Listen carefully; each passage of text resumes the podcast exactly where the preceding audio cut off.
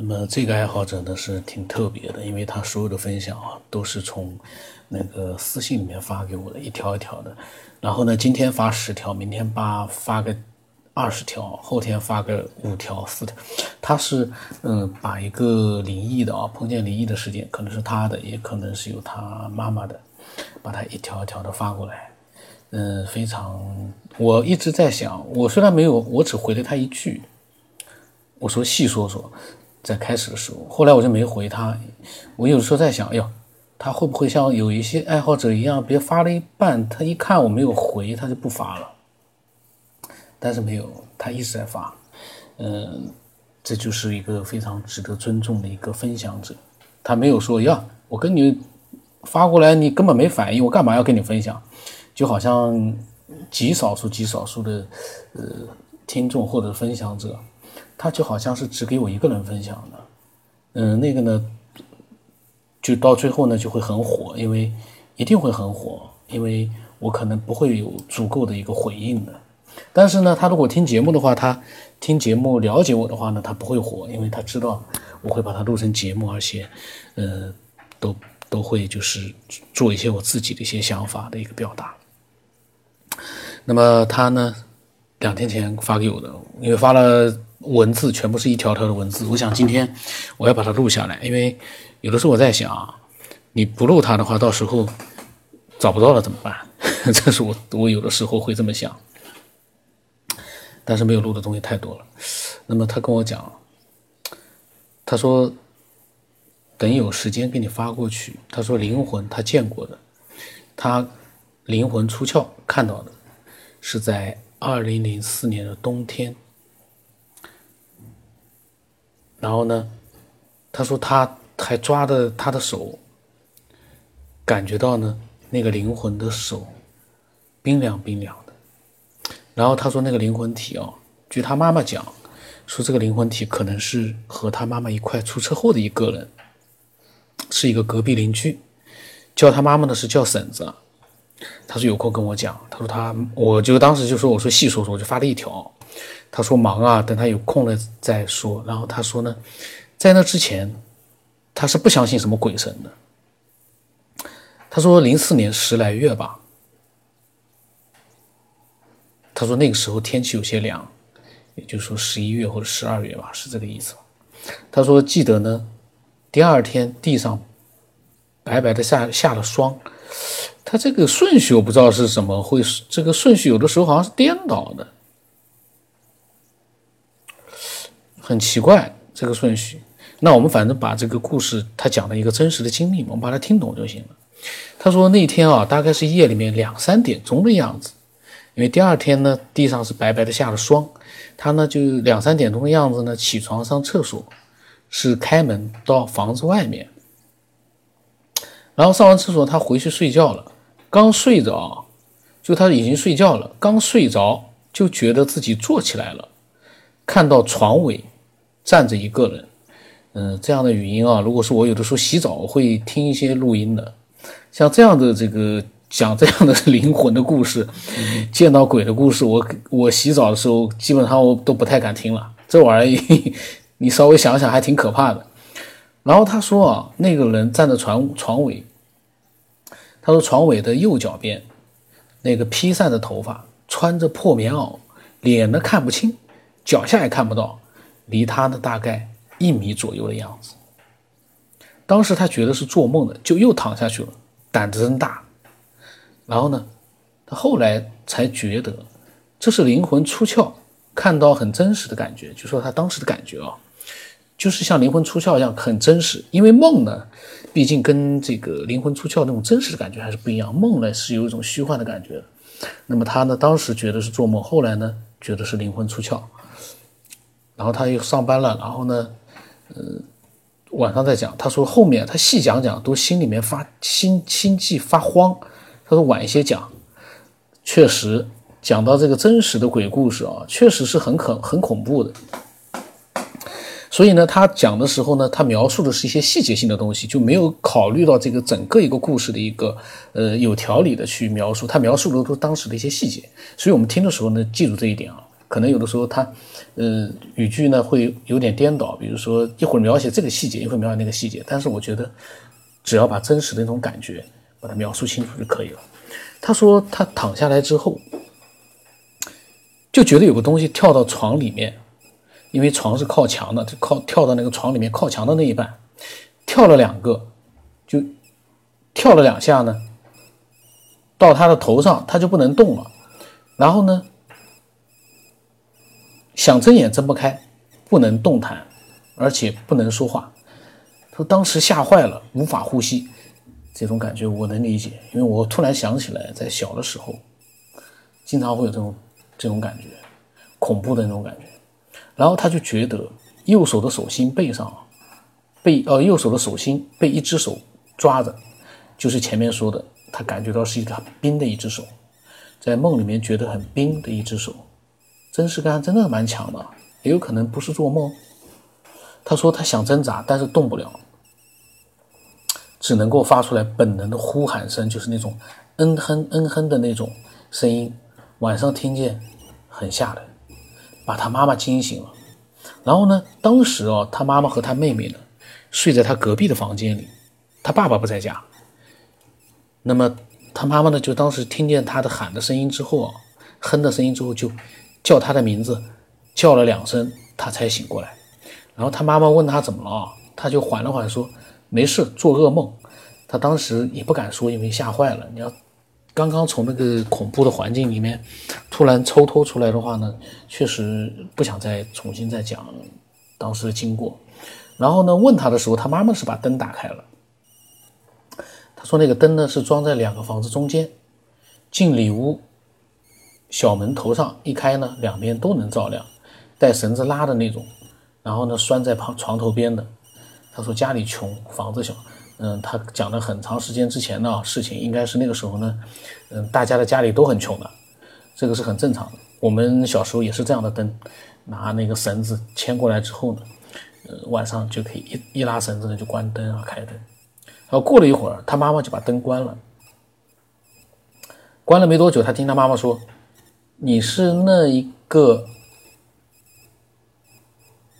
半夜三更到我家闹腾后，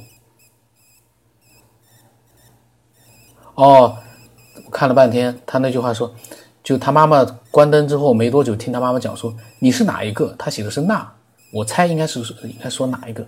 说你是哪一个半夜三更到我家闹腾？他说后来呢，他妈妈就骂了一通，就像在骂一个人一样的。说骂完了，他可能就走了吧。过了一会，他妈妈跟他说：“刚才有个东西跑到床上压他。”哎呦，这个事就复杂了。刚才他说他自己碰到了呢，很有可能是做梦，因为这个很有可能是做梦。那么，但是呢，紧接着他妈妈又碰到了，说有个东西跑到床上压他，很明显就是刚才他说的那个东西啊。这个事情就复杂了，两个人同时碰到了，这就不是梦了。我们看看他再继续讲什么。他说他妈妈就骂他，呃，把灯打开了。后来呢，他就没让他妈妈把灯关掉。大概那个时候三点多钟，一直到天亮，他都没睡，躺在床这个床上面，拿被子蒙着头。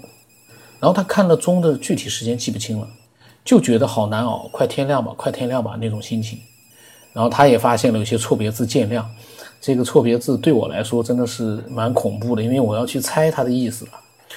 一个简单的错别字会把这个意思给改变掉的那个语句，所以呢，但是呢，我都还能还好弄明白了，不然的话我都有点糊涂了。然后第二天早上，跟他妈妈就是描述模样和穿着，他妈妈说就是他，就是那个他说的那个认识的那个以前认识的那个人，嗯，他的名字呢，他就说他不具体讲了。呃，就是他们家以前的一个出车祸的一个隔壁邻居哦，一块出车祸的。然后呢，呃，说呢，就他说他那个人啊，出车祸那个人死的时候呢，是穿着黑棉袄。哎呀，这个故事，所以我就一直在讲要感恩啊，因为每一个分享者他在分享一个真实的一个呃比较害怕的一个经历的时候，他等于是重新又经过了那样一件事情。我们听的人毛骨悚然的，他他自己那是更毛骨悚然，因为我以前也有过这样的一个感觉的。以前碰到过可怕的事情的时候，你要再回忆一下的话，你本来已经恢复了平静了，你再去回忆的话，又出现那种感觉了。他说，他死的时候啊，那是九几年的事情了，记得不是很清楚，毛骨悚然，我自己都毛骨悚然。然后呢，呃，他说他一个，他妈一个，还有一个是三嫂，是不是说是就是？在讲他们的辈分啊，就是同时遇到事情的三个人。他说那个时候他就按辈分叫他呢，就叫那个人叫二嫂、三嫂。然后他们的老公呢是亲兄弟排行的是老二、老三。然后呢，他的妈妈呢就跟他们两个那个二嫂、三嫂呢去广东打工，回来的路上呢大巴车坠崖了，哇塞！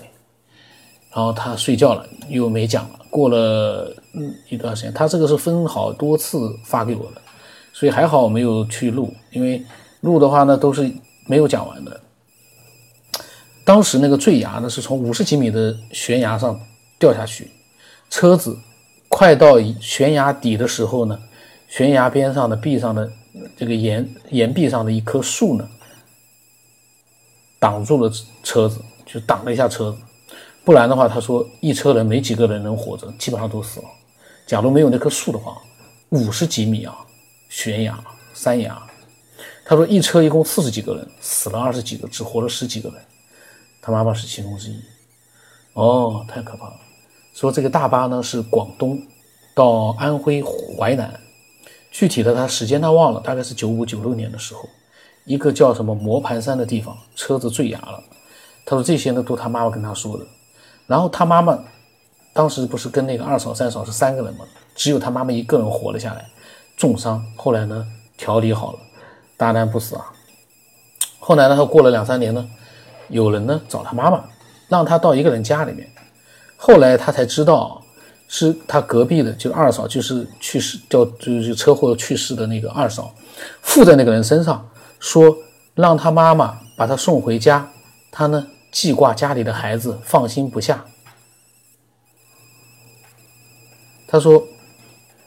保家仙给看的，你懂的。保家仙给看的，你懂的。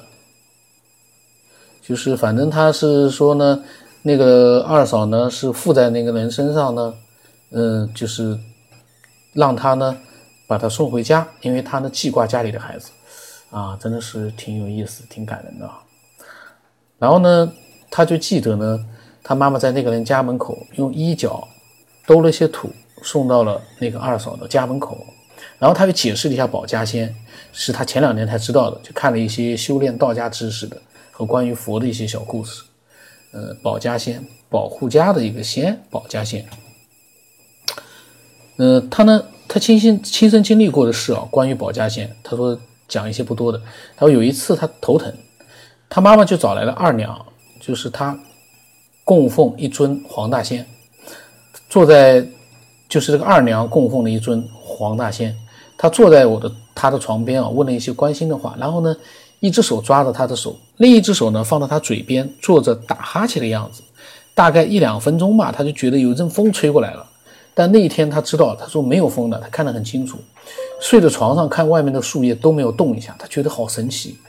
当时的想法他就说不能理解，呃，受书不能理解受书本的影响，说起来很迷信，但是呢，呃。又真的存在，我在想，他以后他要是加我微信的话呢，可能跟我分享的会更好一点，因为他在那个私信里面啊，打字呢就是一句一句打，确实会出现一些错别字啊之类。然后他说那个时候他十五岁，总之呢，他没见过的东西他都是半信半疑的，直到那天夜里看到灵魂，嗯，他说有可以肯定的是，不是以物质的。方式呈现，然后他说灵魂好像变化，好像能够变化，跳到他床里面的时候呢，就好像刚满月的小猫咪那么大，没有尾巴，感觉应该是黑灰色的。他说自从那以后呢，他一个人睡在一间房子里啊，经常做噩梦。后来呢，他一个人睡觉，枕头下面总是爱放一把匕首啊，刀尖露在外面，对着门口他的辟邪。哟，这个倒是我倒觉得挺可怕的。枕头下面放把刀就算了，匕首就算了，有套子，他的刀尖对着外面，这个其实也不安全。他是要对辟邪。他说这样做呢，他自己其实呢是，我觉得这个倒可能是心理上会让自己安心一点。嗯，他说呢这样的话呢就可以少做些噩梦了。他觉得呢，他说那个灵魂啊，他说那天夜里灵魂回家看看，说呢看完了不知道怎么就游荡到家他的家门口了。刚好呢他开门去上厕所，回来呢就跟他一块进屋了。啊，他这个解释，然后他说他解释一下啊，他说他叫他二嫂子呃死，就是死之前，就是很早以前啊，他说，就是他对这个二嫂的印象很模糊，他也不知道怎么回事，他自己呢认为好像是很多年没见了，看到这个分享的这个爱好者，就那个二嫂呢就很高兴，所以呢就抓了他的手，很激动。但是却不知道呢，他在苦苦的挣扎，哦，他倒是揣测的很清晰的，这样的揣测的这个二嫂的这个状态啊。他说这个二嫂呢有四个孩子，他死的时候，他大儿子刚结婚没多久，哎呦，最小的六岁，就是比这个爱好者呢小三岁。他说跳到他妈妈床上呢，可能是闹一下，和妈和他妈妈斗一斗。活着的时候呢，他就喜欢跟他妈妈开玩笑。然后他解释灵魂为什么激动啊？他当时做起来的也是灵魂体，他也是灵魂体，不知道是不是他就是把这个爱好者的灵魂弄出来的，还是他自己灵魂出窍了。他的感知意识很准。他说以后呢，他还会讲一些的。他说他说那个二嫂的灵魂看到了爱好者的这个灵魂之后呢，又认识他，所以呢很自然的就惊喜的抓住他的手，还要说呢说一点呃，就他跟灵魂对话啊。就有人会问这样的问题，就是说说话了没有？呃，然后他就提前回答一下，嗯，然后他说，啊，他的这个错别字也不是，然后他说没有说话，因为他醒来之后看不见他的，就是看不见那个灵魂，别人看到的呢，呃，别人看到的也不怎么看到。嗯，他到现在呢，他就分享了这些。我估计他以后还会再分享，但是我想先把他之前分享的这些内容都都把它给录出来。嗯，讲的都是比较真实的一些他的当时的一些状态，他的感觉。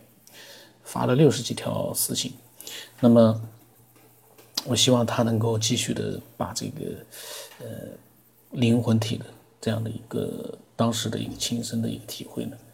还有什么样的一些？后来他说，呃，后来还有一些是什么样的一些感觉啊？他还会再分享，到时候，嗯，继续听他的分享吧。因为对这样的一些真实的案例，我在想，会让很多有一些奇异经历的人啊，也会有这个分享的欲望。呃，而真实呢，真实的这个灵异事件呢，嗯，我不能说它每一件都是真真实实的发生的，但是呢。呃，我觉得至少它的真实度超过了网络里面那些到处流传的那些呃传奇的那些故事。呃，我觉得真实可以让一些爱好者去做一些更多的、更广泛的一些思考，会启发这些爱好者的。那么，欢迎所有的人都能够把真实的一些经历和真实的见解呢分享过来。当然，大开脑洞也可以。但是大开脑洞的同时，你要明白真实和大开脑洞的一个区别。那么今天到这里吧，我的微信号码是 b 二 o s 八八八，微信名真的是九天以后。